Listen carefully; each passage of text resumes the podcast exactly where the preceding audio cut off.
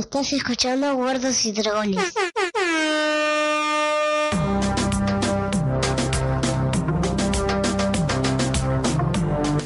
Muy bien, amigos, sean bienvenidos a la tercera edición oficial de Guargos y Dragones, el podcast de Radio de Babel en el que hablamos de Juego de Tronos, en esta ocasión del tercer episodio de la séptima temporada llamado The Queen Justice o La Justicia de la Reina, un capítulo impresionante. ¿Cómo estás, Pau? ¿Qué te pareció? Hola, ¿qué tal? Bien, me pareció que a Daenerys no le va a quedar otra que arrollar con los dragones, porque no le está saliendo uno de todos los planes que había pensado. No, no le salió ser una oveja, como le dijo Olena, ¿no? Va a agarrar los dragones, va a ser la reina de la ceniza, porque no va a quedar nadie. Si es que eh, tenemos la suerte de que no, no le atinen a ninguno de sus tres dragones con la ballesta del hobbit. Eh, ya tuvo una, una, intención en esta en este capítulo ya bueno ahora vamos a ir escena por escena como siempre ya tuvo un momento en el que sintió la, la necesidad de ser de agarrar a su dragón y salir a, a cazar a, sí. a, Euron me pintó la loca y lo quería prender fuego y Pero no lo dejaron ahí está está pendiente digamos algo de eso nos imaginamos que, va a pasar pero bueno para, para meternos bien de lleno en lo que fue este capítulo, vamos a ir con, con la primera la primera escena de, del capítulo, que bueno, había algo de debate por ahí en las redes, intentando imaginar si iba a ser la primera escena o si la iban a dejar para el final. El tan esperado reencuentro, reencuentro no, no encuentro, encuentro entre John y Daenerys, los dos protagonistas de la serie que no se conocían, prácticamente no sabían de su existencia y se enteraron uno del otro con, con los mensajes que le llegaron la semana pasada, en el episodio pasado, digamos. Acá los tiempos no sabemos cuántos son. Lo que sí está claro que en esta temporada todas las, las distancias que habíamos, todas las distancias de Juego de Tronos que fue, siempre fueron muy, muy importantes y muy grandes, se acortaron. Los tiempos ya, ya no importan tanto como antes cuando se hacía en realidad no es que se importaban sino que eran bastante mentirosos. Un protagonista podía estar eh, durante episodios de un lugar a otro mientras que otro llegaba como Varys en el final de la temporada pasada llegaba en, en lo que para nosotros era un instante de un lugar de, de Merín a Dorn y nuevamente a Merín para embarcarse junto junto a Daenerys eh, pero acá ya te dicen fulanito se va para allá y al Sí, otro episodio llegó para allá. al otro episodio ya aparece allá sin ningún problema. Sí, Sí. aparte esto estuvo bueno porque John tenía que ir a caballo hasta un puerto y recién ahí se podía tomar el barco para ir a, a Roca Dragón y llegó en nada. Sí, sí, sí, no sabemos cuánto tiempo lleva viajando. eh, nos damos cuenta que evidentemente es mucho. Realmente los tiempos no importan porque, bueno, lo mismo. Hubiera sido aburridísimo ver Mm. todo el camino de John hasta. desde que salió de Invernalia hasta donde fuera que, que tuvo que ir para hacer ese recorrido. No hay. En este capítulo creo que no hay, ahora lo vamos a ver, no hay una sola escena de relleno. En el episodio pasado hubo mucha bronca con la escena de desnudo entre Missandei y Gusano Gris, que fue intrascendente para la historia, ¿no? O sea, es evidente que, que Gusano Gris va a morir, no murió en este capítulo, porque casi no tuvo Sí. enfrentamiento, pero... eh, Muere porque ya no es virgen. Claro, sí, la maldición. Claro. La maldición, por eso no hay que, no hay que hacer el amor. Claro. No hay ningún, no hay tiempo muerto, no hay una escena de, re- de relleno, de transición, o al menos esa fue la sensación que me quedó a mí cuando vi el capítulo noche. Una hora y seis minutos que se me pasó volando y que la verdad fue, me pareció, de, el capítulo estuvo siempre en un punto alto. Empezó arriba con el encuentro de estos dos personajes y terminó bien alto con, con una escena que bueno, después vamos a mencionar. Pero este, la justicia de la reina comienza con John y Davos llegando a Rocadragón y siendo calurosamente recibidos por los Dothraki junto a Tyrion y a, y a Missandei. ¿Qué te pareció ese reencuentro entre John y Tyrion que alguna vez se habían... do- dos de los mejores personajes de la serie, Sí. dos de nuestros favoritos por lo menos, y ahí que se reencontraran cara a cara después de tanto, tanto tiempo. Estuvo muy lindo, muy emotivo.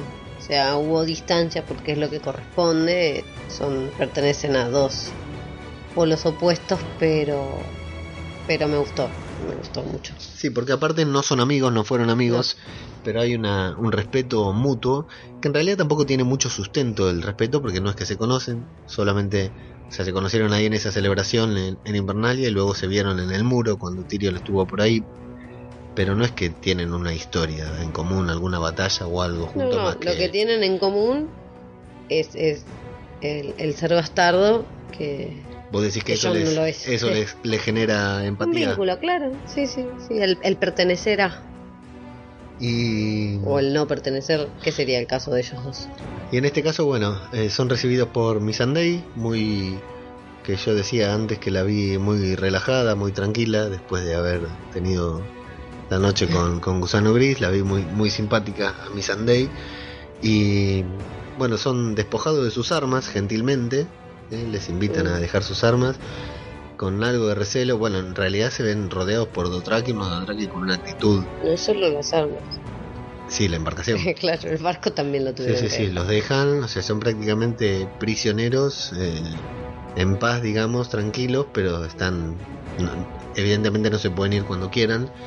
Dejan las armas porque de todas maneras no tenían sentido, estaban rodeados por Dothraki Y Ahí tres va. dragones. y bueno, no, pero eso no lo sabían todavía. Bueno, y se estrechan la mano Tyrion y, y Jon, haciéndose, o sea, Tyrion lo recibe a Jon diciéndole el bastardo de Invernalia y Jon le dice el enano de Roca Casterly. Y ahí me gusta cuando Jon le dice, "Te ganaste algunas cicatrices. Y dice, bueno, ha sido un tiempo largo y, y sangriento, algo por el estilo, le dice Tyrion. Y es muy bueno porque Viste, acá eh, es muy complicado porque esta serie se la acusa estos ul- últimas dos temporadas de que no hay libro de fanservice, de que los eh, productores, lo- los escritores de la serie, los guionistas hacen las cosas a pedido del público, hacen las cosas que, que el público quiere ver. A mí la verdad que ese momento en el que se saludan y hacen, se hacen pequeñas citas a la relación que pudieron tener o al tiempo que pudo haber pasado desde la última vez que se vieron, a mí me resulta absolutamente gratificante. A mí que John le diga, te ganaste algunas cicatrices porque Tyrion no tenía esa cicatriz cuando lo vio, me Que no olvidemos que se la hace eh, el ejército de Davos cuando con Baratheon intentan tomar De hecho, hay otra frase ahí cuando Davos se presenta ante Tyrion y Tyrion le dice, ah, eh, sí, el caballero de la cebolla, combatimos en aguas negras y Davos con mucha gentileza, como siempre es el hombre más diplomático del planeta, le dice, lamentablemente para mí.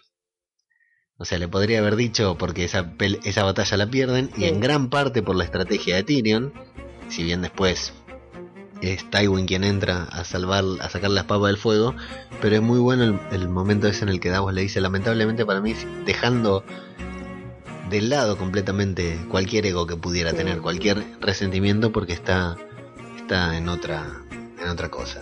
Bueno, cuando se retiran, atrás hay un par de extras de Invernalia, de gente de Invernalia que contrataron para, para que los acompañe ahí, para que veamos que no fueron solos. Fantasma no los acompañó, que estaba ahí el debate si Fantasma había ido con ellos o no. No los acompañó. Y bueno, John con un pequeño gesto de la mano le dice a su tropa que se tranquilicen como si pudieran hacer algo, no se generan, pero se ve que estaban intranquilos porque les, los, les sacaron sus armas y les sacaron el único bote que tenían para escaparse a lo Minion en caso de que quisieran irse a los por Henry. el, por el océano. Eh, Bueno, van subiendo por la escalera, por esa enorme escalera que, que Jimmy nos dijo que, que existe y que es hermosa, que, que hay que ir a conocer. Van subiendo por esas... De hecho, eh, hoy hizo un comentario. Un comentario en el grupo de Telegram que dijo toda la escena es creíble salvo que la vayan subiendo tan tranquilos porque se tienen que estar muy cansados porque son altísimas esas escaleras para subirla. Y bueno, No, por ahí... aparte no solo, al menos Tyrion y, y, Missandei no es que tuvieron que subirlas, tuvieron que bajarlas Sí. y después volverlas a subir. Sí, sí, sí, sí, es una... O sea, cinco pulmotores. Hay demasiado, su- demasiada superficie para cubrirse ahí, si fuera real, en caso de que lo estuvieran haciendo de verdad. Y mm, bueno, mientras van subiendo las, esas largas escaleras, van teniendo una animada chan- eh, charla en la que nuevamente hacen referencia al pasado. A mí me gustan esos detallecitos, o sea, no se van a detener a hablar, decir, che, ¿cómo está tu hermana?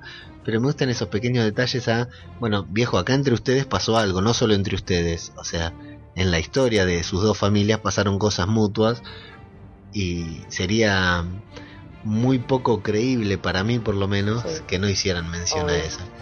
Y bueno, Tyrion que estuvo cansado con Sansa le pregunta si, si la Sansa pre- hermana lo extraña. si lo extraña, con mucho sentido del humor y se siente en la obligación de aclararle a John de que el matrimonio no fue consumado. Y John le dice, bueno, que no. Él no preguntó, él dice, bueno, pero fue así, o en realidad no lo fue, él no fue consumado. Y no me acuerdo en qué. Bueno, sí, ahí se hacen nuevamente, se vuelve a hacer un chiste, porque dice, ¿cómo, cómo resultó? Un bastardo. Del norte. del Eh, norte. no solo eso, sino eh, de la Guardia de la Noche, como rey de- en el norte, y John le dice, le, pre- le repregunta pregu- diciéndole cómo terminó el hermano Lannister como mano de, de Daenerys Targaryen, y hay un momento que no me acuerdo qué le dice Tyrion a John, que en el preciso momento en el que John dice, no soy un Stark, pasa el dragón. O sea, es Sí, o está construido al azar o está construido completamente a propósito. sí, Ese, sí, porque es como si le fueran a dar. Yo lo amo tanto y lo quiero tanto. Es como si le fueran a, le fueran a dar su bienvenida. ¿Vos crees que el dragón pasó a saludarlo? Sí. Le dijo, John, yo me voy a ir con vos al norte. Eso lo crees vos sola. Pero sí como guiño al por- espectador, como fanservice es buenísimo que en el momento que dice eh, no soy un Stark, el dragón pase volando y bueno, y ahí es, es muy divertido. El capítulo tiene mucho equilibrio entre eh, lo tenso que fue todas las conversaciones, las reuniones, más y lo- eh, las pequeñas cuotas de humor que tiene la, la serie en este capítulo. Porque Davos y ellos se tiran al piso como si se Sí. les viniera algo y los demás están todos de pie. Tyrion lo ayuda a levantarse y le dice, quisiera decir que uno se acostumbra, pero la verdad que no, uno no se acostumbra nunca. Igual es comprensible que Tyrion no se haya tirado cuerpo al piso porque ya está casi al ras del claro, piso. Mucho más. Pero es muy divertido. Sunday los conoce desde pequeños. Y ahí se cruzan... eh, o sea, esta serie empezó, ¿te acordás cuando empezó la serie que la veíamos y podemos decir que no entendíamos nada, sin haber leído los libros ni nada? No entendíamos de qué se trataba la serie, porque te metían un personaje por acá, otro personaje para allá.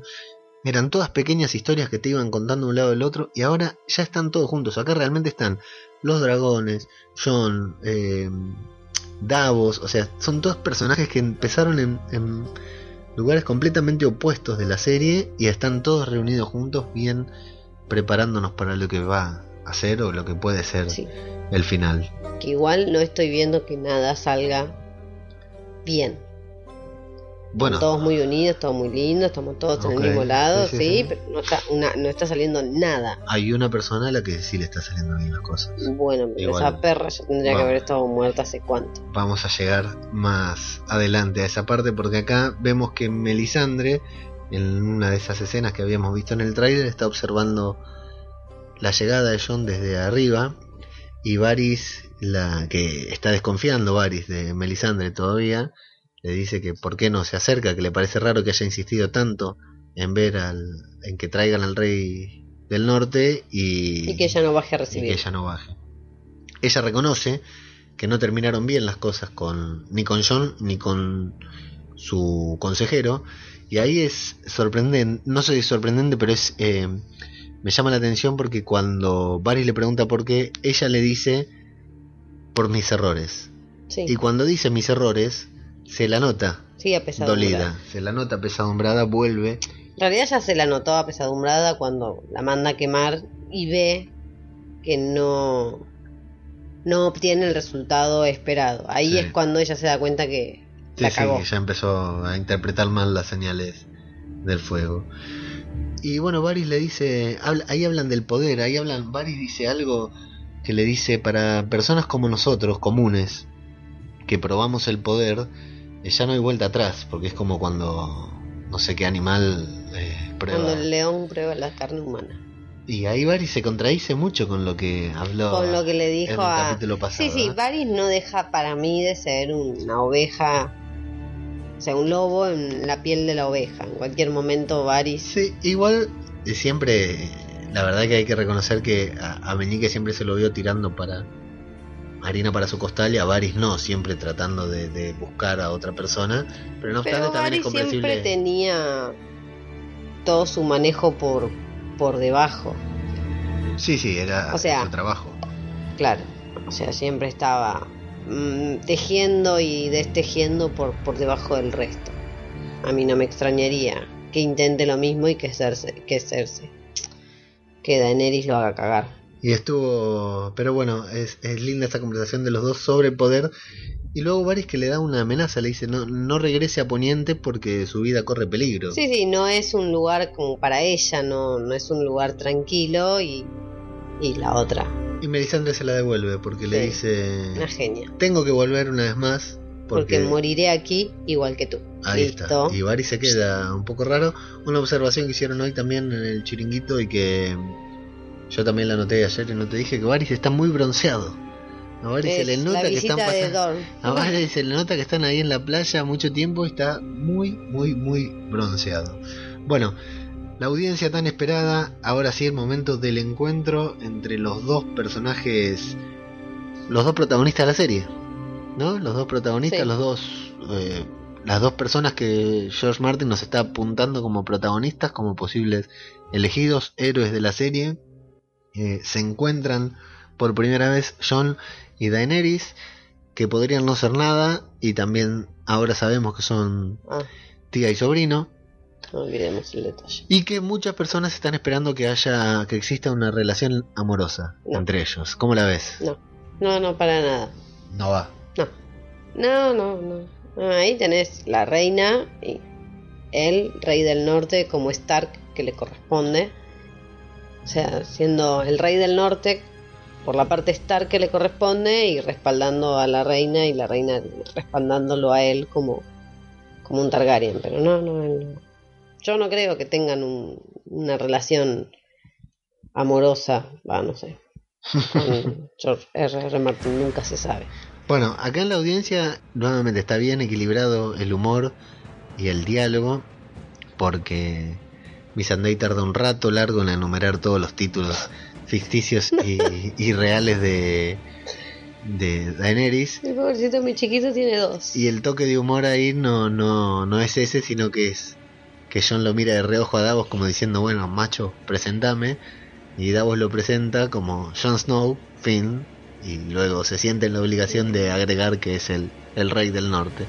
Está muy bien porque no es una escena cómica, pero resulta cómica Sí. por, por la actuación entre ellos. Y está muy bien porque están todos muy serios, a nadie se ríe. El único que esboza una sonrisa cada tanto es Tyrion, que tiene ese punta, esa forma de ver la- las cosas. ¿no? Bueno, Daenerys está literalmente subida al trono en todo sentido. Sí, Daenerys lo único que quiere es que le rindan pleitesía, se siente sí, sí. Es- quiere que todos los hombres de Poniente se arrodillen y le digan, sí, mi señora. Es como el empleado de, de- Perdón si alguien está escuchando, pero es como aquella persona que trabaja en seguridad, en vigilancia, y porque tiene un solo un simple puesto de poder, eh, se siente en la obligación de, de ningunear a los demás. Eh, acá Daenerys se siente en la obligación de que todos le tienen que rendir pleitesía, que está bien porque intenta ganarse su lugar, pero bueno, el lugar se gana desde otro lado. Sí, lo peor es que ella lo sabe, está... La noto que está descentrada. Así como se descentró este, cuando las, los hijos de las arpías la, la atacaron en Merín y Drogon se la llevó y lo agarraron los otros Dothraki y, y venía perdiendo su, su, su sentido, o sea, venía perdiendo su lugar, venía perdiendo lo que ella era, eh, encerrando a los dragones, encadenándolos y demás. Creo que está nuevamente empezando a perder su, su eje. Y acá está la, la formalidad con la que pretenden hablar para mantener las formas, valga la redundancia, el ego de Daenerys o la grandeza de Daenerys que, pretende aparentar, impide constantemente el diálogo, porque O sea, como que no, no fluye, no pueden conversar claramente. Y si bien son dos personas que no se conocen, no están hablando en un 100% de lo que cada uno desea hablar. Daenerys lo único que pretende es que John se arrodille frente a ella y John fue otra cosa. John, John fue a hablar de otra cosa. La verdad que es comprensible que John, por todo lo que pasó, no esté para estas pequeñeces. Demasiado con que se fue a reunir. Se fue a reunir porque tiene una necesidad que era el vidriagón y de- en la medida de lo posible de juntar, conseguir un aliado contra el ejército de los muertos. Pero Sí, pero están en, en- en posiciones totalmente En dispares, diferentes, claro, y sí. no, no hay forma de que puedan no, conversar. no, no. Eh, John finalmente como que pierde un poco los estribos y le dice que por qué le va a deber algo si, si ella, si su familia quemó a, a su abuelo, con esa historia que, que nos contaron en el, en el episodio pasado, y Daenerys pide no ser juzgada por los errores de su padre. Bueno, no, primero le Primero hace... pide disculpas. Sí, no, pero primero antes le habla de algún antepasado suyo que juró fidelidad a Creo la que casa el padre del abuelo, el, que- En- el padre del que murió quemado. Entonces John, ella le pide disculpas, pide no ser juzgada por los errores de su padre, que era el rey loco, que lo Algo reconoce. que John no hace. O sea, John no juzga a los hijos por los errores de los padres. Lo que pasa es que acá se lo está poniendo en una situación en donde, para la flaca de pedirme que me arrodille y te nombre mi reina, cuando no, no es eso lo que se está discutiendo acá. Tampoco creo que John tenga grandes problemas de, de nombrarla como reina, porque dejó claro que ella, por lo poco que él sabía o había escuchado y veía, era menos loca que Cersei, Sí. entonces le daba lo mismo. Porque él no se iba a ir a Poniente, porque a él no le interesa desembarco del rey, porque a él no le interesa ser rey Claro, de ningún lado. eso. A, a- a John no le interesa ni siquiera ser rey del norte. O sea, es rey del norte porque no le quedó a otra y ahora obviamente en cuanto llegue y vea que Bran está, lo que va a intentar es darle, que es lo mismo que quiere Sansa, Sansa quiere que sea Bran el que se quede en, en- en- como rey del norte en Invernalia, este, Jon obviamente en cuanto llegue y se entere va a querer hacer lo mismo. Y espero que ahí el pelotudo de Bran le diga algo porque ya me está poniendo nerviosa esa Bueno, situación. concentrémonos. Estamos en Roca Dragón todavía. Ay, pero Roca Dragón es muy largo. Y bueno, pero es la mejor parte de. casi la mejor parte de- del episodio. Eh, acá pasan dos cosas: que John no puede hablar claramente de lo que pasó. O sea, Davos intenta interceder y cuenta en parte la historia de lo que pasó John. Y cuando va a contar, cuando menciona el puñal que le clavaron en el Es él corazón. el que no quiere contar. ¿Pero por qué? ¿Por qué crees vos? Acá te, te abro el debate. de ¿Por qué? O sea, porque acá estamos hablando de dos cosas. Eh, el, el problema acá que viene John es que viene a contar una de ciencia ficción. Viene a hablar de. Lo dicen en, un- en una frase de, de esta conversación. Bueno, Mencionan Walking Dead. Hablan de los muertos que caminan. Dicen textuales palabras. Walking Dead es un. Bueno, una- y a eso sumale que el chabón tiene que contar que, que lo mataron, que lo traicionaron sus propios hombres y que encima, tres días después, este, él estuvo viviendo adentro de su lobo y que tres días después Eso lo libro, ¿eh? resucitaron. Eso no pasó en la serie. Eso es del libro. Ay, chicos, si lo ven al lobo, cómo se mueve Sí, al bueno, lado de John eso, es eh, totalmente evidente. Si vos no, no, jodan. no, no sabés la historia del libro, eso vamos a dejarlo de lado porque nosotros hacemos mucho hincapié en que no leímos le- los libros, entonces no nos vamos a meter con Hay cosas cosas del que libro se perciben para sin ser que hayas visto un libro. Bueno, el tema es ese, que claro, John no puede mencionar lo, lo, lo- o sea, lo internan. demasiado, demasiado con, demasiado, demasiado con que nombra a los muertos, al rey de la noche, al ejército de los muertos, porque eh, ya todo eso es difícil de creer. Está bien. Hoy escuchaba o leía por ahí que decían, bueno, pero ella, para John, los dragones eran un mito. Para ella, los muertos son un mito. O sea, los dos saben que de lo que hablan es en serio. ¿Qué pasa? Para Daenerys, los dragones son tangibles, están ahí, y John también los está viendo. Entonces, no hay forma, o sea, John le puede decir, bueno, pero usted me está hablando de dragones, y yo te creo, pero bueno, ella se los está mostrando, digamos, justamente por, por eso fue él ahí para que ella haga esa demostración de, de poder. Y Tyrion intenta interceder también porque ve que la conversación se está descarrilando. Y quiere, o sea, porque Daenerys cuando él John dice que no está para estas discusiones de niños, Daenerys pretende enojarse y Tyrion aclara que es una figura retórica. Cuando Y John que a habla todos les dijo niños. cuando John habla de los muertos, Daenerys le dice, ¿esa es otra figura retórica? No, no es una figura retórica.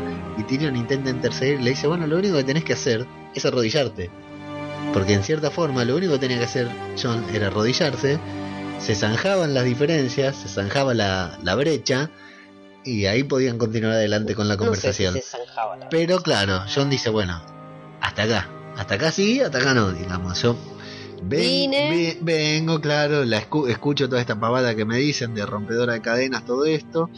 Todo muy lindo. Creo, te pero- aplaudo, te doy, te, te aliento al trono de hierro, pero no voy a pelear tu guerra si vos no peleas la mía.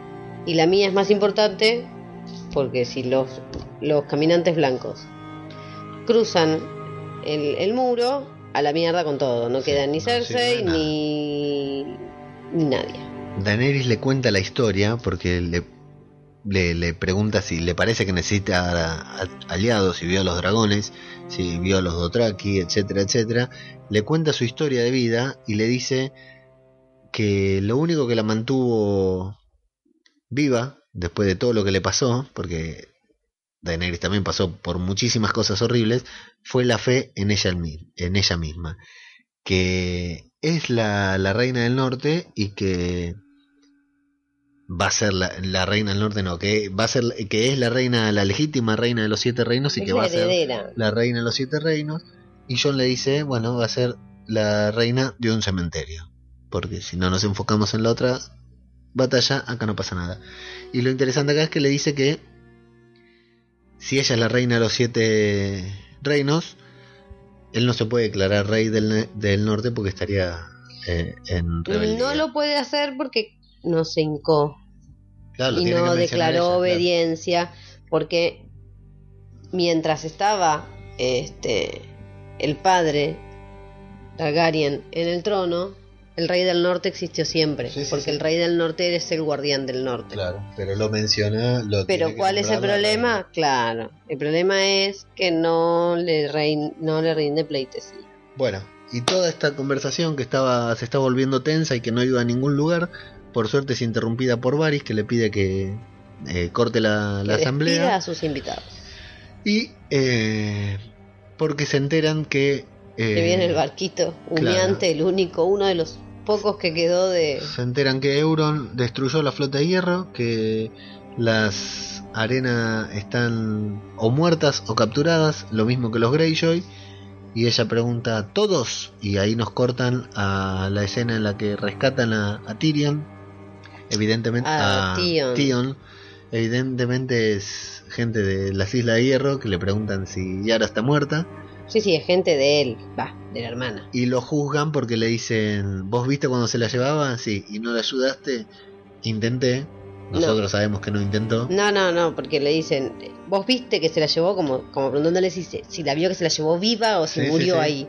Él le dijo, no, no, se la llevó y yo intenté. Y le dijeron, no, no intentaste nada, flaco, porque si no estarías muerto. Si lo hubieras intentado, no estarías acá. Y ahí le dan la espalda y lo dejan tirado en el piso. Nadie lo ayuda con nada.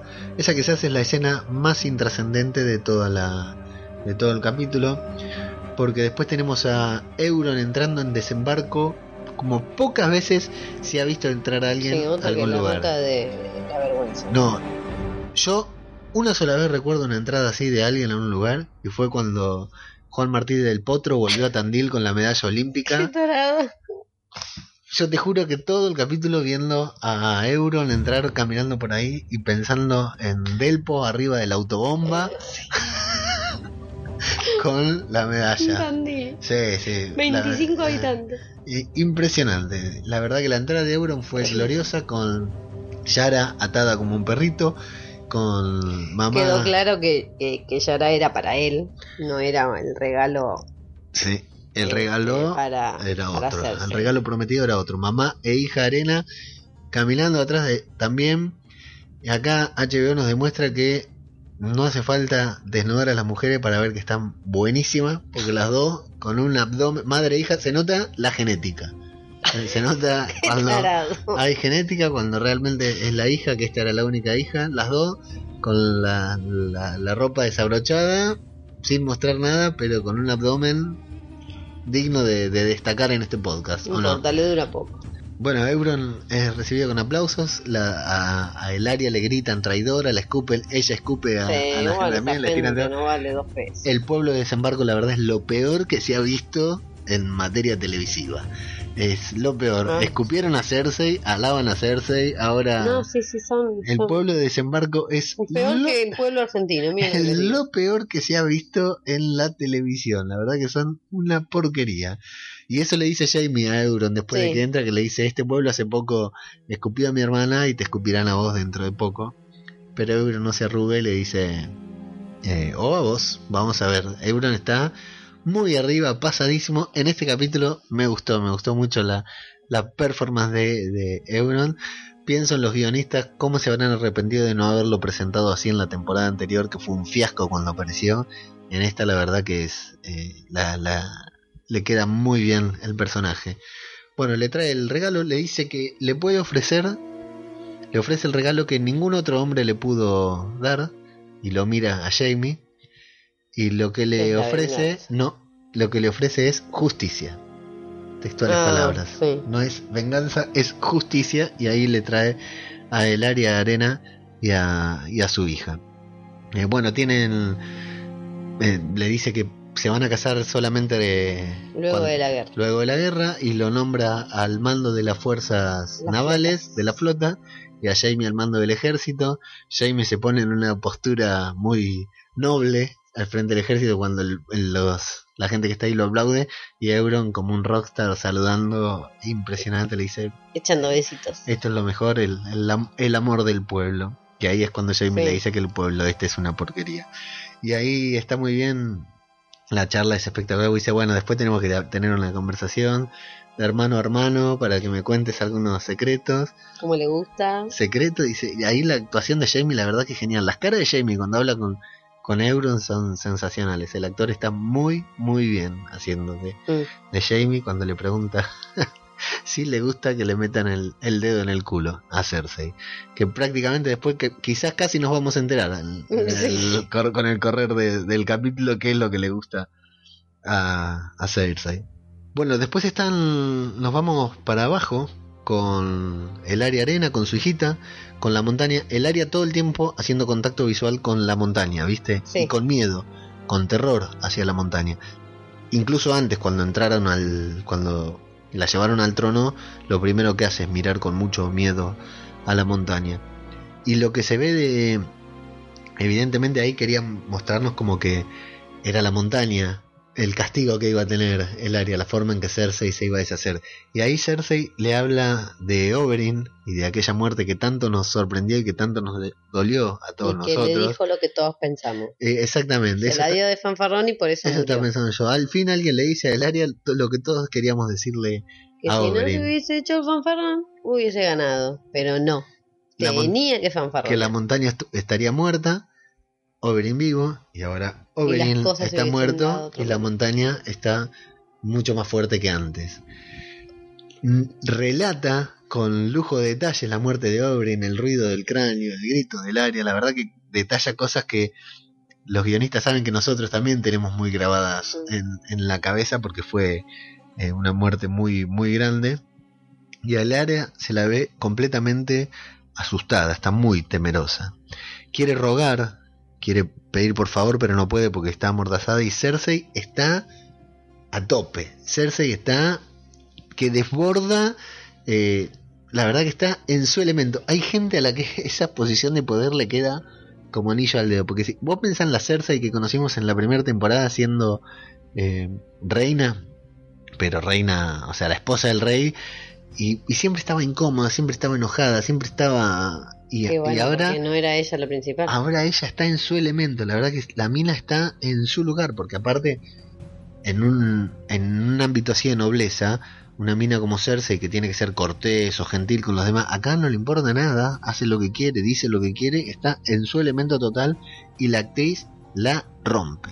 La actriz que hace de Cersei, la verdad que la descose. Es, Sí, la verdad que sí. es una maravilla porque Odio hacerse, eso te iba a odio decir, el eso te iba a personaje. decir. O, o sea, eh, no lo soporto más. Eh, encima me da bronca porque todo le sale bien. Sí. Este, no le erra una, salvo que se le murieron los tres pibes, pero eso ya se lo sabíamos, así que da igual. Pero sí, la actriz hay que sacarse el sombrero, es una genia. Es, es increíble lo que logra porque te hace odiarla y con un carisma genial, sensacional. La verdad que es una maravilla lo que hace. Bueno, entonces ahí empieza a, entre comillas, coquetear con, con la hija de Elaria, diciendo que es muy linda, que es hermosa, y ahí empieza a, a reflejar todo lo que fue para ella la muerte de, de Mircela. Empieza a contar cómo fue su infancia, todo, y le habla. Le dice, seguramente ella es tu favorita. Elaria quiere decir algo y dice, no, no, ya sé que no tenemos que tener favoritos, pero bueno, somos humanos y los tenemos. Me doy cuenta que ella es tu favorita y que pensó mucho en cómo se iba a vengar de ella. Si le iba a decir a la montaña, si le iba a hacer rápido, si le iba a hacer lento. Previamente le había sacado la mordaza a la hija de Elaria y la besa en la boca y tanto Elaria como su hija, sin, antes de que Cersei explique, ya se dieron cuenta que era lo que estaba pasando. Luego Claro Cersei sí. lo explica que le había dado el largo adiós, dice ella, y el maestro la, la corrige que es la, la larga despedida. Y bueno, la besó con el mismo veneno que eh, el que me gusta también como está en esta escena es el maestro de Kyburn, la verdad que con, con pocos gestos actúa muy bien. no. A mí me cae muy bien, a mí me cae muy bien. Está, tienen, como digo, siempre tiene un trabajo de mierda, trabaja para la gente equivocada, pero para mí está muy bien ese personaje. Que descifró el veneno con el que mataron a Mircela y bueno, le da ahí un pañito y el antídoto para que Cersei se limpie. Y bueno, la desesperación del área, hay también una escena mu- muy buena, muy arriba entre Cersei, actuando, la verdad que genial, el área con desesperación, con la mordaza, y la hija de del área también, que se sabe muerta.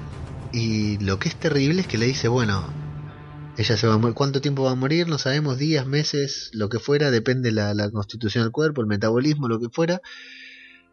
Bueno, la vas a ver morir acá. Y no solo la va a ver morir, sino que la va a ver descomponerse. La van a Sí, sí, dejar viva durante muchos años a el área frente a la, al, Al cadáver. de al la- cadáver de su hija. La verdad que la imagen, cuando lo pensás, es terrible. El castigo es terrible. Y le dice, bueno, que si deja de comer, le suerte, van a se muere comer. antes y Sí, sí, claro, pero para colmo atada y todo no pueden. Y muy linda la escena también en la que se van y las dejan solas. y ellas quieren acercarse. Se quieren abrazar y no pueden. La verdad que durísima por donde la mires. Mm, durísima por donde la mires, pero si te pones a pensar, Pau, también al mismo tiempo es el capítulo se llama La justicia de la reina. Uno también tiene la sensación cuando está mirando que se está haciendo justicia. Un poco porque esos personajes, uno no sentía empatía por esos personajes, entonces no siente tristeza porque se mueran. Es, Sí. es Sí, sí, y, y principalmente porque Mircela realmente no tenía nada que ver. Nunca la conocimos, pero en esa última escena en la que hablaba con Jamie le decía que era su padre, que siempre supo que era su padre, y que lo entendía y que lo quería y que lo amaba, y Jamie, eh, justo antes de morirse, ella le, le decía todo eso para dejarnos a un Jamie, Jamie destruido. Entonces, claro, nosotros sentimos también la pérdida de Mircela cuando la mataron, que no tenía nada que ver con nada. Entonces no dejamos de sentir que, se está haciendo justicia, pero la forma y la imagen del castigo que Cersei le pone a Elaria, la verdad que es dantesco, es terrible. Y de ahí Cersei sale como loca, sale arriba con, con el espíritu bien arriba, con, con las endorfinas a full. Lo va a agarrar a Jamie, que tenemos. Jamie no solo muestra culo en esta en este capítulo, sino que también muestra muñón. Ay, Lo sí. vemos ahí afilando el muñón para ponerse bien la, Mostraron el de Jamie y no mostraron el de Gusano. el de gusano gris, el muñón. Qué fino. y bueno, lo agarra. Bueno, y acá, sí, acá. El, el- Ahí tuvimos el debate. naif de. Ah, tuvimos el debate. naif de, de Leo decía, ay no. Jamie no, va a querer. Jamie, no la va a va a querer. Ya que sí, no va a querer, sí, lo veo resistirse un montón. Le Es digo, que- mirá cómo, mirá cómo se la saca encima. No, pero Jamie es otra persona. O sea, Eh. terminaron descontrolado con las la cama dada vuelta Con la sábana sucia, dijo. con las sábanas sucias, como dijo Cersei, así que quizás acabó afuera. Eh, no, la verdad que, que. Que sí, yo estoy seguro que Jamie no quería, pero bueno, hay cosas. No, sí, se lo vio Ah, muy... Hay cosas que no se pueden resistir. Claro, Hay no. cosas que no- uno se resiste hasta cierto punto. Después ya uno no es un personaje de, de- de madera, ¿viste? Claro, me imagino. Y bueno, ahí Cersei muestra lo jugada que sigue jugando, mostrando lo jugada que está, que nada le importa No, cuando golpean la puerta. Sí, la abre par en par. Y no solo abre para que vean a Jamie, sino que dice que le traigan sábanas limpias, porque no le importa nada. Se reúne con el hermano de Sherlock, que, Sí. que viene a hablarle de finanzas, y ahí hay quizás una también otra escena, no sé si intrascendente, pero tiene que ver con algo que, que va a pasar después. Hablan con, con el del banco que viene a reclamar dinero. Que ya habían reclamado dinero. antes. El banco, claro, ellos estaban en deuda con el banco porque Tywin había hecho un despilfarro muy grande No, de dinero. el primero que hace el despilfarro es Baratheon. Cuando Baratheon Sí, muere, o sea, no está, que se hace cargo Lannister, Lannister es el que tiene que pedir para eh, llenar un poco las arcas porque estaban en menos 10. Sí. Y este problema que tienes es que es un banco que, viste, a veces, como todas las inversiones, hace inversiones de riesgo y pueden salir mal. Invirtieron en Stannis y bueno, eso no lo van a recuperar No. nunca. Allá fue Davos el que habló en Bravos y convenció de que apoyen a Stannis. Lo llegan a ver a Davos Lo matan. Sí, sí, le cobran, con intereses se la cobran a él directamente. Bueno, pero Cersei inteligente le dice que Daenerys, ellos le quieren hablar sobre el dragón y ella le dice, bueno, pero que ustedes van a apoyar a, a Daenerys. Los dragones son más frágiles de los que parecen. Y aparte, Daenerys liberó a los esclavos y ¿cómo les va a ustedes ahora que no hay más tráfico, comercio de esclavos? El, banquero tiene que, que asentir vuelve a, a esa frase de que los Lannister siempre pagan sus deudas y que los Dothraki y los esclavos no. Así que a quién les convenía apoyar a ellos porque Daenerys es más una revolucionaria que una reina. Y sabés que Pavo me convenció. Cuando dijo eso, A vos te convence el capitalismo. cuando dijo eso me convenció. Y después nos volvemos ahí a Roca Dragona donde están Jon y, y Tyrion en los acantilados. Habría que preguntarle a, Ye- a Jimmy nuevamente, a nuestra amiga de- del Telegram Jimmy, si ese lugar es tan hermoso como se ve en esa escena, porque la verdad que lo que se ve ahí es maravilloso, Mm. o sea, es espectacular.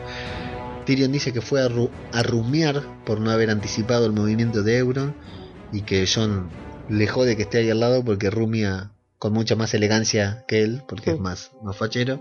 Y bueno, ahí hay una charla distendida como la que no pudo haber en la primera audiencia, en la que John le dice, ¿qué hago acá? Tengo que estar preparando a mi gente, la tengo que proteger y estoy acá perdiendo el tiempo. Me dijeron que no venga, me pidieron que aprenda los errores de mi padre y acá estoy. Sí, lo entiendo, le dice Tyrion, yo te hubiera aconsejado no venir, para mí... Pero bueno, estás acá y hay algo, no podés pretender que la primera vez que conoces a alguien, la primera vez que alguien te conoce, deje todos sus planes para ir a, a acompañarte a vos a pelear con un ejército de muertos. Y John le dice, ¿no me crees? Bueno, la verdad que no, no te creía, pero te creo porque lo dijiste vos, lo dijo Mormón, y creo en la honestidad de ciertas personas, entonces creo, lo que vos me digas, lo creo. Pero, dice, fíjate porque no puede ser esto, eh, no, no vas a conseguir nada, vas a venir acá. Eh, John se quiere ir, le dice, ¿cuándo me puedo ir? Le dice, bueno, no llegaste a ser rey en el norte, rindiéndote tan fácil. Y Tyrion le dice, bueno, hay algo que me pueda, tiene que haber algo en el, un punto intermedio en el que podamos negociar. O sea, vos querés una cosa, ella quiere otra. Tiene que haber algo en el medio en el que podamos conseguir, coincidir. ¿Me podés decir algo? Casi como si supiera Tyrion que John, quizás lo sabía también, porque ¿para qué fue John hasta ahí? O sea, sería muy ridículo de John creer que iba a convencer a, a Daenerys a la primera vez de que deje todo y se vaya a pelear con él. Entonces, bueno, evidentemente hablan del vidriagón, que ahí también es muy inteligente Tyrion porque le dice, bueno, dele algo sin darle nada. Porque total, para usted el vidriagón no le sirve, No le interesa, ni siquiera sabíamos que había vidriagón acá. déselo, déjelo minar el vidriagón, déjelo hacer armas con el vidriagón y listo. Vean el que, y, y que él sienta que usted le dé algo sin darle nada. Muy acá Tyrion volvió a ser el Tyrion Muy que conocíamos, sí, de diplomático, de hablar, de pensar, de, de, de ser, de pensar con la cabeza. La verdad que volvió a ese personaje que, que había quedado medio recluido después de un par de capítulos con poca participación. Y ahí cuando está Tyrion con, con Daenerys, le dice que habla... eh, cuando está Tyrion con Daenerys, Daenerys le pregunta, prestate atención cuando su consejero dijo algo de la, del puñal en el corazón, como que se Sí. quedaron pensando en eso, y Tyrion le dice, bueno, tiene que perdonarles alguna fantasía porque el norte es muy deprimente, le dice Tyrion como que estaban todos medios, medios chiflados. Y también en el momento que Tyrion le dice una frase y le dice que, como dijo un sabio, y Daenerys le pregunta, ¿de qué sabio lo dijo? Y Tyrion le dice, Y Tyrion balbucea. sí, sí, se asusta. Se hace el boludo. Dice, ¿me presentas tus dichos como si fueran por un sabio? No, no, no, a usted no. Le dice, como que es una práctica habitual que hace Tyrion. Y bueno, y cuando están ahí, cuando se reúnen en, en esa escalinata, que también hay una vista hermosa, que hay dragones encima volando, revoloteando por ahí, ahí logran esa, eh, esa conversación que tendrían que haber tenido la primera vez, Sí, que por la formalidad no podían tener. Fue nada. ¿Qué cosa fue nada? La, la conversación, la- o sea, yo creo que si estuvieran los benditos libros que deberían de estar ya, yo creo que esa conversación hubiese sido muy distinta. A mí me pareció muy real la conversación, me pareció algo que realmente pudo haber sido así, porque si la volvés a ver vas a notar que John prácticamente no habla. A John en esta nunca hablo. exacto, a John en esta conversación lo beneficia el silencio, porque Daenerys le quiere hablar, le, le habla como para que él retruque y John se queda callado. Es como una forma diferente de negociar, digamos. Daenerys le dice, bueno, nos gusta lo que hacemos. Y John le dice, a mí no. O sea, John, eh, lo que tenemos en claro es que a John nunca se sintió cómodo en el lugar en que estaba, en ninguno. Ni en la Guardia de la Noche, ni como comandante, ni con los salvajes, ni como rey en el Porque norte. pobrecitos nadie sabe decirle cuál es su lugar. Pero no solo eso, sino que John hace lo que tiene que hacer. Tiene una responsabilidad para con no sé quién, un sentido del deber de lo que es correcto, que John lo que tiene que hacer lo hace. Cuando le tocó estar con los salvajes, estaba con los salvajes. Cuando le tocó ser comandante, estuvo com- como comandante, sin aspirar nunca a ser comandante. Sin aspirar nunca a ser rey del norte, llegó a ser rey del norte e intenta cumplirlo de la mejor manera posible. Entonces John está ahí porque tiene una misión. Es casi como la gente esta que está con el perro, que tiene una misión y no saben bien por qué ni para qué, porque sigue eh, Resucitando. exacto. No, no tienen una idea clara, pero saben que tiene una misión. John, en, en- básicamente, es más o menos lo mismo. Entonces va y habla con Daenerys, y Daenerys intenta decirle, dice, menos, la verdad que yo voy a derrocar a Cersei del trono. Y John le dice, por mí, está bárbaro, no, no tengo ningún problema. John le dejan claro que no está ahí para cuestionarla, para desafiarla, nada, que él le chupa un huevo los siete reinos, le chupan No, un huevo sí. de desembarco del reino, no importa nada. Y hace silencio varias veces en las que Daenerys intenta decirle algo y él la escucha y se queda callado, entonces ella se siente en la obligación de volver a hablar para alimentar ese silencio. Entonces finalmente Daenerys le dice que bueno, que sí, que acepta, que le va a permitir minar el vidriagón, que No solo se lo va a permitir, sino que le va a dar Dothrakis para que lo haga. le va a dar Dothrakis para que van a estar muy contentos esos Do- Dothraki cuando lo pongan a trabajar para, para el rey del De norte. salvajes, de salvajes andando en caballo libremente por las arenas del- de, de la vida, los van a meter adentro de una mina a no ver el sol para sacar vidriagón para el rey del norte. ¿ah? Son unos Y genios. aparte con toda la contaminación, viste, que a veces cuando acá como hay en San Sí, Juan, viste, otra que Canario. Muy lindo también eh, la escena, eh, esta- todas estas escenas de John con el abrigo Sí. en el medio de la playa, viste cuando va con Sí. un amigo del sur a la playa, con alguien que nunca fue a la playa. Deben, deben decir y se mete la pileta con la remera. Y John debe volar de la temperatura que debe tener eh, con todo eso coso puesto. Bueno, y de ahí tenemos un- una otra poderosa escena, otro poderoso reencuentro. Eh, nos vamos a Invernalia, en donde Sansa muestra que tiene sangre Stark, sabe liderar. Sangre Tuli, diría. Sí, yo iba a decir lo mismo, porque no está liderando. Está haciendo el conteo de... Pero está muy bien lo que dice. Tiene dos cosas Yo muy no buenas. digo que esté mal, pero no estaba liderando. Estaba haciendo lo que hacen las mujeres al mando de, de una casa.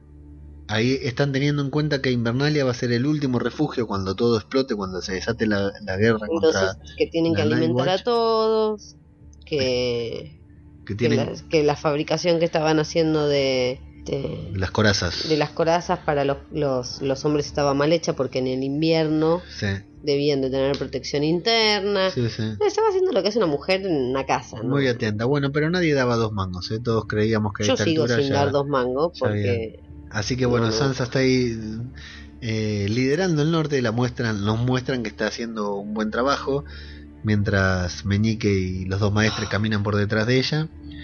Y Meñique empieza a hacerle a hablarle sobre Cersei. Le dice que él es quien más conoce a Cersei, entonces ella le dice, no, para, acá la que más la conoce soy yo, porque vos no me vas a venir a decir que la persona que mató a mi hermano y a mi padre es una persona peligrosa. O sea, Sansa es la que más estuvo, la que estuvo al lado, la que sufrió en carne propia toda la, lo mala que es Cersei, entonces no le deja hablar. Pero Meñique es claro y en algún punto tiene razón. Bueno, van a pasar dos cosas. O ganan los muertos y fin. sí, y ahí me acordé de... eh, The Girl, de sí, la teoría de Girl. de. Girl que van a quedar los, los dragones y Los dragones solos. y los caminantes ahí. O ganan los muertos y se termina todo, o eh, ganamos nosotros y el problema sigue estando. Entonces, no batallemos, no hagamos una batalla a la vez, es una frase que estaba en uno de los trailers, no, no hagamos, no, no mantengamos una sola batalla por vez, sino que mantengamos las batallas al mismo tiempo todas, aunque sea dentro de la mente para tener El panorama completo. Claro, si, si vos libras todas esas batallas en, en tu cabeza, nada te va a sorprender porque vas a estar librando todas las batallas al mismo tiempo. En medio de esa frase, eh, de ese diálogo muy bien elaborado que, que Meñique dice con su voz de seductor, con la que habla siempre, como siempre marca Karel, que habla con una voz de, seductor, la llaman a Sansa para que vaya a la puerta de Invernalia porque llegó el hermanito Bran. Eh, detalle que escuché hoy en otro, en otro podcast, en un podcast que se llama Intronables, cuando Meñique le dice que tiene que tener la capacidad mental de librar todas las batallas al mismo tiempo, las que pasaron, las que van a venir, para que nada la sorprenda, aparece Bran. Que es el Que a cuervo de nadie tres nada ojos le sorprende nada. que es el cuervo de tres ojos y que es el único que tiene la capacidad de estar en todos lados al mismo tiempo. Bueno, el reencuentro, ya habíamos tenido un reencuentro entre Sansa y Jon en, allá en el muro. El reencuentro entre Bran y Sansa es súper emotivo Por parte de Sansa. por lo que decimos nosotros por parte de Sansa y por la actriz que hay que reconocer que la rompe. Es una actriz Mm. que, no sé si lo dijimos en el podcast o lo hablamos con los otros en privado, seguro la metieron a... la a, de bien empezó Juego de Mm. Tronos, así tuviera carrera actoral, la metieron a estudiar porque lo que ha mejorado esta chica Sí. actuando es maravilloso. La conversión del rostro de Sansa y la tranquilidad y la frialdad con la que Bran la saluda. Bran está más allá de todo. Claro, porque Bran es otra cosa. Bran ya no es Bran prácticamente. No, es que él lo dice. Sí. Él es el cuervo de tres ojos. Sansa le dice después cuando están reunidos ahí en el, en el En árbol, el árbol de sus ancestros. eh, Sansa le dice que es el legítimo heredero del trono, que va a ser el rey. No, nunca voy a ser rey de nada porque soy el cuervo de tres ojos.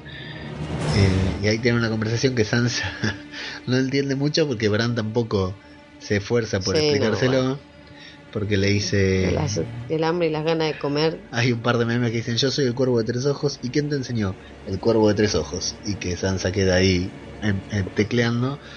Aparte después muy linda muy compañera dice bueno me voy para adentro yo me quedo acá un ratito total Total, no me puedo no se mover. pueden mover. No aprendí a levitar todavía. bueno ahí Bran le muestra que parte de su poder narrándole parte de su noche de bodas a Sansa le muestra parte de su poder de, de visión diciéndole no yo puedo ver todo lo que hay en, en todos lados lo que pasa en todos lados la verdad que me, dio, me dolió mucho lo que te pasó en tu noche de boda que estaba nevando que estabas vestida de blanco estabas tan preciosa y ahí es cuando ella sí quiere ir porque no quiere seguir escuchando porque en parte se asusta no tanto del recuerdo, sino de lo que está diciendo Bran y de lo que vio. O sea, Bran le está diciendo que, que vio, que estuvo, que supo cuando la violaba. Ramsey. Eh, así que bueno, es una escena potente y bueno, tiene ese pequeño guiño para algo que en algún momento va a pasar. Que Sansa le dice es una lástima que John no esté acá. Sí, porque tengo algo para decirle. Yo vuelvo a decir, ahora que los tiempos se acordaron, ahora que están con el fanservice y demás y demás y demás, si en el próximo capítulo Bran no le dice a John quién realmente es y John deja de llamarse John Nieve, rompo todo. John no, en el próximo capítulo no va a estar en Invernalia. En el próximo capítulo a John le quedan un par de capítulos todavía en, en Roca Dragón. Nos vamos a Muy nos vamos a Antigua, donde vemos que eh, Nuestro chiquito. Sam tuvo éxito, Llora se ha curado, dice que se curó por el aire, por el clima que le favoreció. Sí. El maestre no le cree, pero bueno, se despiden, le da la mano. Polémica escena que le da la Sam mano. le da la mano. Ambos se dan la mano y Llora lo agarra con las dos manos, por la duda, para que no quede duda que si lo iba a contagiar, lo iba a contagiar del todo.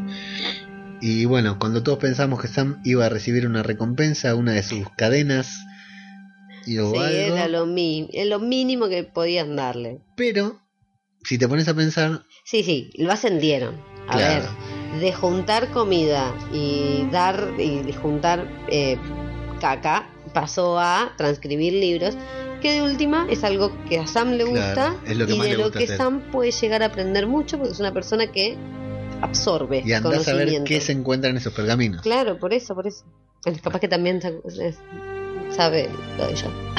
Está Y bueno, eh, eso está la teoría dando vueltas por ahí de que hay un pergamino que- Vamos. de, de- de algo por el estilo.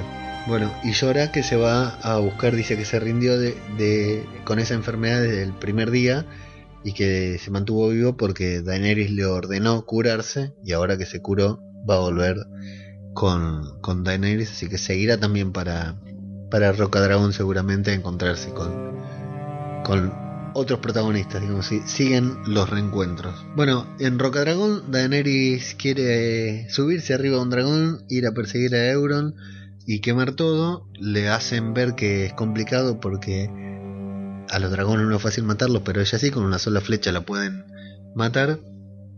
Y de ahí esa escena la utilizan solamente para mostrarnos lo que va a pasar en Roca Casterly. Que ahí hay una narración, una hermosa narración Sí, está muy bien. tanto en palabras como en imágenes, en la que Tyrion va contando todo lo que va a pasar en Roca Dragón, en Roca Dragón no, en Roca Casterly, en la casa de los Lannister, y al mismo tiempo va, lo vemos, vemos llegar a los Inmaculados tipo día D, vemos a los Lannister que supuestamente debían ser 10.000 según los cálculos de Tyrion, defendiéndose a flechazos y a piedrazos cuando ellos quieren subir las escaleras, que vos dijiste que era muy parecido a las dos torres. Sí.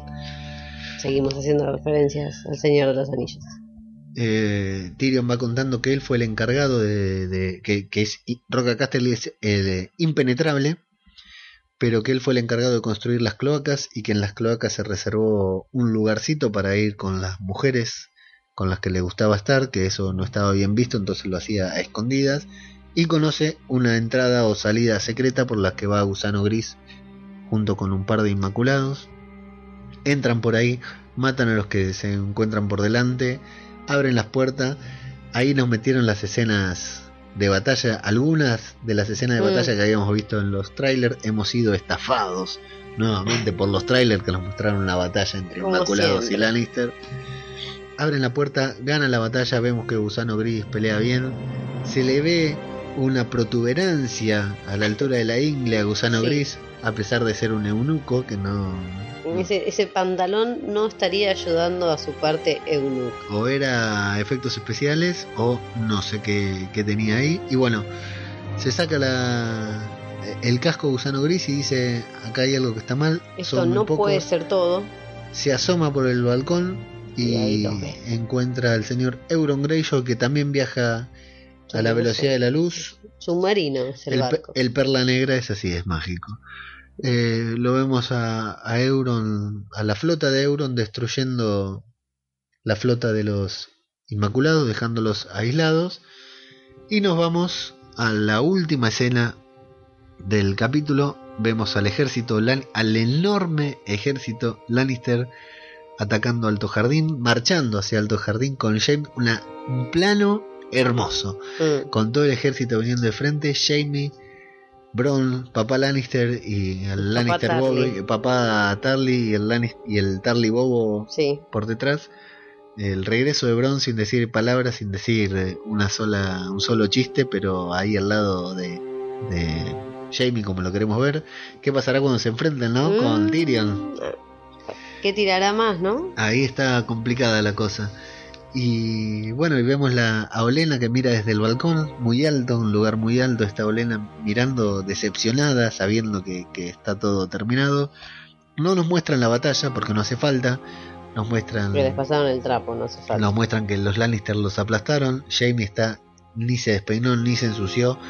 Entra caminando, pasa un, hace un gran un recorrido largo, parece un videoclip por jardines, por escaleras, por pasillos, hasta llegar a donde está Olena esperándolo y Olena dice, bueno, ya se terminó. ¿Peleamos bien? le pregunta ella. Bueno, dentro de lo esperado, pelearon más o menos bien, sí, nunca fue nuestro, Nuestro fuerte. fuerte. Dice, la pelea nunca fue nuestro fuerte. Eh, Jamie cuando entra le hace una reverencia con la cabeza a Olena, todavía se ve que le muestra respeto, el Jamie de la gente, el Jamie que nosotros queremos, es un tipo respetuoso, a pesar de que viene a matarla, le ofrece sus respetos, digamos, con esa reverencia, acerca dos copas de vino y le cuenta, empiezan a hablar, tienen una eh, calurosa conversación en la que Olena le dice, bueno, la nueva reina, habla de la nueva reina, ¿eh? no habla de, de Daenerys, habla de la nueva reina, ya la pone como reina, no siete reina. La nueva reina y tu hermano se pensaban que vos estabas defendiendo Roca Casterly. Y Jaime le dice que Roca Casterly ya no tiene valor, que para él sí por los recuerdos, pero que eh, no, no tiene valor, que la, lo vaciaron, le, le hicieron algo tipo el éxodo jujeño de Sí, Belgrano acá en- Jujuy.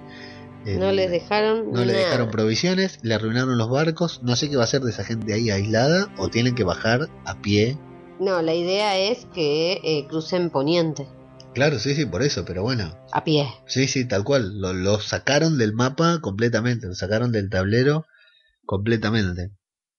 Eh, y ella le dice, y mientras tanto ustedes estaban atacando, el, el- el verdadero ejército Lannister estaba... Vaciando las arcas Y, de Alto Jardín. Claro, exactamente. eh, en busca del oro que, segura, supuestamente en busca del oro que le había prometido al banquero, que le dijo que hace dos semanas y yo le voy a conseguir este oro. Y se irá con la cuenta paga. Y ahí. Olena le dice, le pregunta si lo va a matar con la espada y le dice, esta era la espada de Joffrey. Menciona a Joffrey ya por primera vez, le dice, nunca la usó. Joffrey nunca usó esa espada, le pregunta cómo se llama y Jaime le dice, lamento de viuda. Y ahí Olena le dice, era, eh, ¿cómo es que le dice? Le dice, era un desgraciado, era una porquería, no me acuerdo qué es lo que le dice de, de Joffrey, que ya Jamie ya empieza a sentirse tocado por las palabras de, de Olena, que como siempre le da, no le da... Llenas de verdad. Sí, sí, sí, aparte no tiene reparo, la vieja nunca tuvo reparo, imagínate ahora que sabe que está a punto de morir. Eh, habla de lo monstruo que es, le dice tu hermana es un monstruo y lo sabes, le dice a Jamie. Y acá volvemos a nuestro gran debate, porque Jamie no es aquel Jamie que fue a- cuando perdió la mano, sino que no está jugado, no va a ser un, un matarreyes otra vez, no la va a correr a la hermana y la hermana está más loca que el rey loco. Vamos a ver. Está. Tengo mis dudas. Y Jamie entonces habla de que no importa cuán loca esté la hermana, porque cuando gane, cuando ya terminen todas las batallas Sí. y el pueblo esté en paz, a nadie le va a importar cómo alcanzó, cómo logró la paz, cómo logró estar en el trono, cómo logró todo eso. Y Olena me gusta porque le dice, ay, estás enamorado. Sí, Dice tu hermana te va a matar, es una enfermedad. Yo lamento, te va a destruir tu hermana. Le dice que Cersei es una enfermedad y que ella lamenta su papel en la propaga el papel que tuvo Olena en la propagación de esta enfermedad. Los diálogos de este capítulo, todos los diálogos de este capítulo son para destacar. El trabajo de los guionistas, de la gente que hace los diálogos, Sí, la verdad que son poderosos, tan... Bueno, pero ahí sí debe estar trabajando. Eh, sí, la verdad que no sé, igual son diálogos, digamos, que, que pueden hacer, pero le han dedicado, o sea, es un capítulo muy hablado, fíjate que hasta las batallas son narradas, o sea, en esta, Sí, sí, en es que esta, todos los... la de Alto Jardín, nada, la de Casterly Rock es simbólica, digamos, porque la muestran, pero mientras Tyrion la va narrando, es, es un capítulo de conversaciones, de diálogos, siempre fue una serie de mucho diálogo, Sí. pero en este capítulo en particular los diálogos son excelentes. Y bueno, Olena sigue preocupada por cómo la va a matar. Jamie se empieza a molestar por todas las verdades que, que Olena le está cantando. Entonces dice, bueno, vamos a terminar esta conversación acá. Bueno, dale, me vas a matar con la espada. Le cuenta todos los planes que tenía Cersei, que la quería azotar en público, que la quería decapitar y exhibir su cabeza, que la quería desollar y exhibir en la entrada de desembarco del rey, pero que él la convenció de hacer algo más tranquilo. Entonces le da el veneno, suponemos que es el mismo veneno que le dieron a, a, a la... No. Es parecido, al menos. Es una botellita de veneno. Bueno, sí, bueno, todos los venenos vienen. Pero Jamie le dijo que se aseguró de que no iba a haber sufrimiento. Claro, ella Eh, le pregunta, ¿va a haber dolor? Y Jamie le dice, no, me encargué de que así fuera. Perfecto. No me Toma, gustaría, toma hasta el fondo y después que se tomó el veneno, le dice, no me gustaría sufrir como sufrió Joffrey y le cuenta desgarrándose la garganta, ahí poniéndose colorado, qué sé yo, qué sé cuánto, y narra esa hermosa imagen que tenemos todos en nuestra cabeza de cuando Joffrey se veía revolcándose en ese dolor agonizante el, día de su boda. Entonces le da el toque final a la conversación, le dice, nunca había usado ese veneno. Fue fuerte para mí, no, le dice, me imagino lo fuerte que habrá sido para vos, como guardia del rey, como padre. Pero esa escena Jamie se empieza a transformar, empieza a sufrir una conversación, esa, la cara de, gentileza que tenía empieza a sufrir una transformación con las palabras de Olena. Y en el último instante Olena le dice, era la primera vez que había que usaba el veneno, nunca lo había visto funcionar, no era lo que yo quería darle ese sufrimiento a Joffrey. Jamie se queda frío, porque fue compasivo con la vieja, fue atento, fue respetuoso, Y la vieja nos confi- termina de confirmar lo que todos sabíamos, que ella había envenenado a Joffrey. y es sensacional la actuación de la vieja también, la despedida del personaje de la reina de espinas, Que aparte Eh. sabemos que lo hizo pura y exclusivamente para proteger a su sobrina. y yo ahí creí que Jamie la mataba. Yo ahí creí que Jamie agarraba, Sí, se transformaba, no. agarraba la espada y la mataba. No, se dio media vuelta, se fue, la dejó hablando sola. La pantalla se va a negro y termina el hasta ahora mejor capítulo de, de la temporada. Termina sin antes que ella le diga, por favor, Ajá. díselo a Cersei. Le pide que se lo diga a Cersei. Que quiere que Cersei sepa que fue Que ella, ella la que mató a, a- Fue quien Joffrey. envenenó a Joffrey. La verdad que la vieja un personajazo y el final excelente. Pero bueno, fue la justicia de la reina. Eh, acá Cersei ajustició a Elaria, ajustició a Olena, Cersei lo ajustició a Jamie, ahí. La verdad que hizo todo. Fue el capítulo de Cersei, los demás andan por ahí dando vueltas y a Cersei le está saliendo todo bien por ahora. Vamos a ver. Demasiado para mi gusto. Vamos a ver cómo sigue. La verdad que fue un capitulazo, Pau. A mí me pareció sensacional. Se fueron, o sea, pasaron muchas cosas y los reencuentros que el, reen- el encuentro entre John y Daenerys, la verdad que fue muy poderoso, muy potente y bueno, vamos a ver cómo se va. Hay mucha, bastante química también entre estos dos actores que muchos tildan de, de que no saben actuar, de que son medio fríos. Hubo bastante, a, a pesar de la distancia y de lo frío que fue la, la relación que tuvieron, hubo, hubo bastante química entre estos dos actores que nunca habían compartido un set en Juego de Tronos, que fue muy particular, que sean tan afines para nosotros y que entre ellos sean extraños. Andás a ver, eh, Juego de Tronos se filma en tantos lugares distintos que andás a ver cuántas veces estuvieron juntos. claro. Eh, así que bueno, así termina la Justicia de la Reina, el tercer episodio de la séptima temporada de Juego de Tronos. No sabemos qué va a pasar en el próximo, ya está el tráiler, ya están los avances. Nosotros no lo vimos, yo creo que no lo voy a ver. eh, cuando escucho podcast me salto la parte en la que hablan de los trailers que siguen. Y así que bueno, vamos a tratar de, de estar acá para comentar el, el episodio que viene. ¿No, Pau? Sí, esperando la gran noticia de Bran A ver qué y pasa. de John. A ver por dónde, por dónde sale.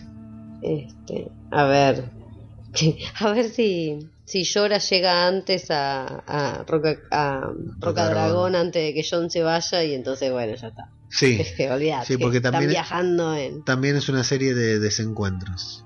También es una serie de desencuentros en la que todavía tiene que llegar Aria a Invernalia todavía. Ayer no sabíamos quién era, cuando veíamos el capítulo no Sí. sabíamos quién era que llegaba, era Arya o Aria.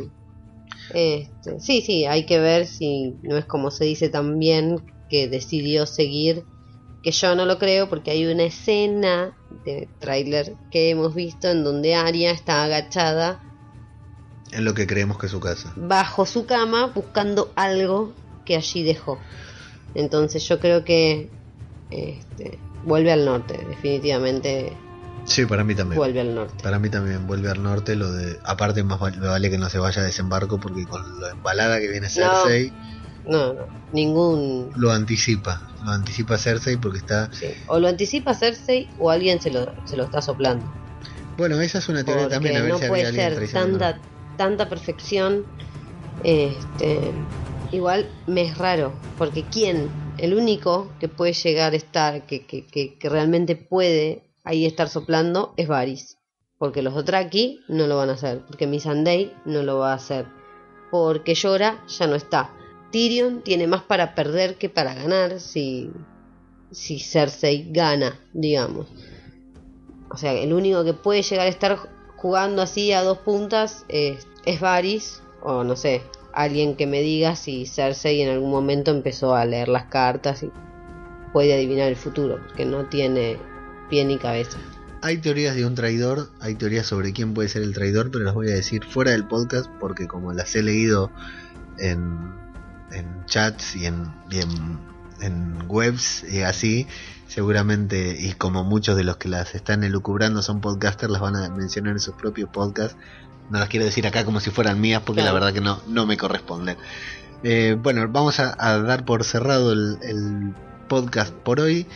Eh, nos quedamos ahora después de la despedida con la música leyendo los comentarios de los de la, del último episodio y bueno agradecemos la verdad que estamos seguimos sorprendidos por la cantidad de escuchas por los comentarios por la gente que comparte todo esto Nobleza Obliga está lleno de podcasts de Juego de Tronos si siguen la página tanto de Facebook como de Twitter de Juerga de Tronos van a encontrar el listado total de podcasts en castellano sobre Juego de Tronos y yo personalmente desde mi cuenta, desde arroba ajeno al tiempo en Twitter, estoy compartiendo cada uno de los podcasts que escucho todos los días sobre Juego de Tronos. La primera semana escuché 17, la segunda fueron 12 o 13, vamos a ver cuántos puedo escuchar esta semana. Bajé, bajé, el, bajé mi performance de, de podcast, intentaré subirla para la semana que viene, así que en arroba ajeno al tiempo voy comentando cada uno de los podcasts de, de Juego de Tronos que voy escuchando. Así que bueno amigos, ya saben que nos pueden seguir en Twitter como Radio de Babel, en Facebook como Wargos y Dragones, Wargos y Dragones Podcast es la página de Facebook y si no también en Facebook como Radio de Babel. Les agradecemos por habernos escuchado, esperamos que hayan disfrutado tanto el episodio de Juego de Tronos como nosotros que nos encantó y nos estaremos escuchando la próxima de semana aquí en Wargos y Dragones. Muchas gracias Pau, hablamos Gracias. la semana que viene. Un beso, sí. Chao.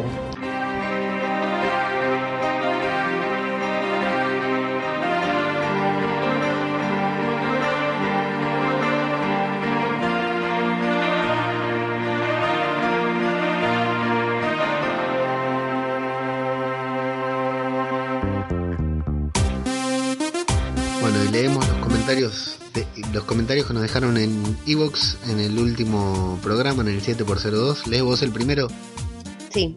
Chris Alba. No, no, el- ese no es el primero. ¿Cuál es el primero? El primero es este. No voy a leer un comentario tuyo en un podcast Bueno, nuestro. lo leo yo. Ajeno al tiempo dice rapidísimo. Qué bueno, rapidísimo. A escuchar. Te cuento la historia que hay atrás de ese comentario. Me equivoqué. Me equivoqué. Quise comentar otro podcast. Ah, no, lo tuyo es- Y comenté el nuestro. Es muy malo. tenés problemitas. Así que dale con Cristina Albalá. Acá no dice Cristina, acá dice Cris Albalá.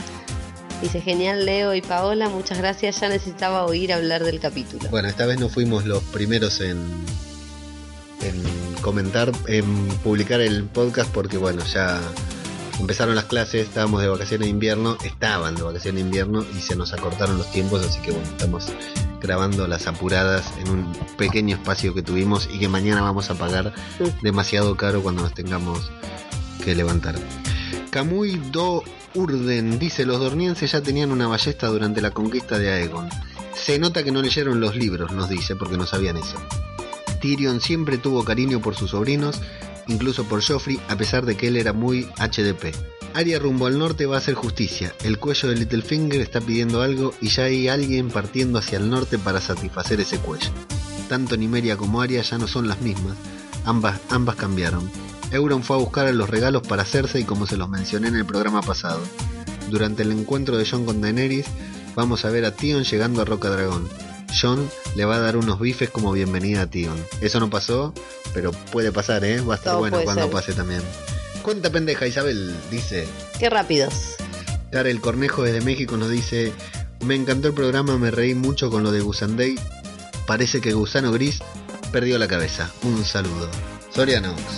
Leo, te has metido en un jardín con lo de mi Sunday, me dice. Me encantáis. Gracias. Gracias Soriano. Malenich dice, en el video con el comentario de los productores aclaran esa escena de Arya y Nimeria. La frase no eres tú está relacionada con la escena entre Ned y Arya de la primera temporada donde Ned le dice a ella que está destinada a casarse con un caballero y a tener una gran casa. Y Arya le dice, esa no soy yo. Cuando Arya le dice a Nimeria que se vaya con ella a casa a ser una loba domesticada, pues tampoco sería el estilo de vida que elegiría la loba para ella. Muchas gracias Malenitz. Esto quedó muy viejo, ¿no? Porque después de, de haber visto el capítulo pasado, escuchado el podcast y todos los podcasts, ya quedaron, o sea, ya como todas estas dudas que pudimos haber tenido en aquel momento quedaron zanjadas, pero bueno, estos comentarios son recientes de ese momento, así que valen, valen, suman y por eso se agradecen también. Jimmy Jazz dice, hola Paola y Leo, no saben qué ilusión me hace ver el primer podcast de la semana de GOT y ese es Guardos y Dragones. Hasta la semana pasada. pues. Sí. Eh, gracias por el esfuerzo de hacerlo tras el episodio a esas, a esas horas. Una cosa como dicen más abajo, Tyrion se llevaba muy bien con Tommen y Myrcella y les tenía cariño a sus sobrinos pequeños. No sé si se acuerdan de una escena de la primera temporada que estaban desayunando los Lannister en Winterfell y había mucha complicidad entre ellos. Bueno, un abrazo desde Dragonstone, me encanta el programa, lo hacen muy bien. Si yo no recordaba esa, esa escena, cuando Jimmy lo mencionó, me, me acordé de esa escena de Tyrion con, con sus sobrinos. PJ Cleaner, geniales. Una vez más, me ha encantado cómo describen algunas escenas y conversaciones, como la de Varys con Daenerys. Hacen que reviva el episodio una vez más. Abrazos desde un lugar lejano. PJ Cleaner esta semana no va a escuchar el programa. Por alguna razón no le gustó el capítulo. Steven Soto Ávila, no entiendo por qué le dicen Yami a Jimmy, Mm, yo no veo por qué puede ser vergonzudo. Bueno, esto te lo voy a traducir porque como no, no manejas muchas redes sociales te cuesta entender la ironía. En España a Jamie le dicen Jaime. Sí, Eso esa lo habíamos escuchado y a nosotros nos causa mucha gracia porque no entendemos cómo le pueden decir Jaime a Jamie. Eh, este muchacho, como era Steven Soto Ávila, dice porque Jamie es como si fuera una derivación de shame, como en la marcha de la vergüenza. Shame, cuando le van Ah. diciendo a Cersei, y por eso dicen, ¿por qué le decimos Jamie a Jaime si no tiene nada de que avergonzarse? Es un muy buen guiño humorístico, muy bueno, que me causó mucha gracia cuando lo leí. Jave y Soccer Kid, que tiene el podcast 100% lucha, que hace un micro sobre Juego de Tronos también, que es una locura. Muy grande el podcast, he escuchado los dos primeros y me ha gustado bastante. Muchas ganas de ver a Euron entregando los regalos. Así que muy bien, amigos, estos fueron los comentarios y ahora sí, hay una persona que se va a dormir y otra que se va a editar, así que nos hablamos la próxima. Muchas gracias.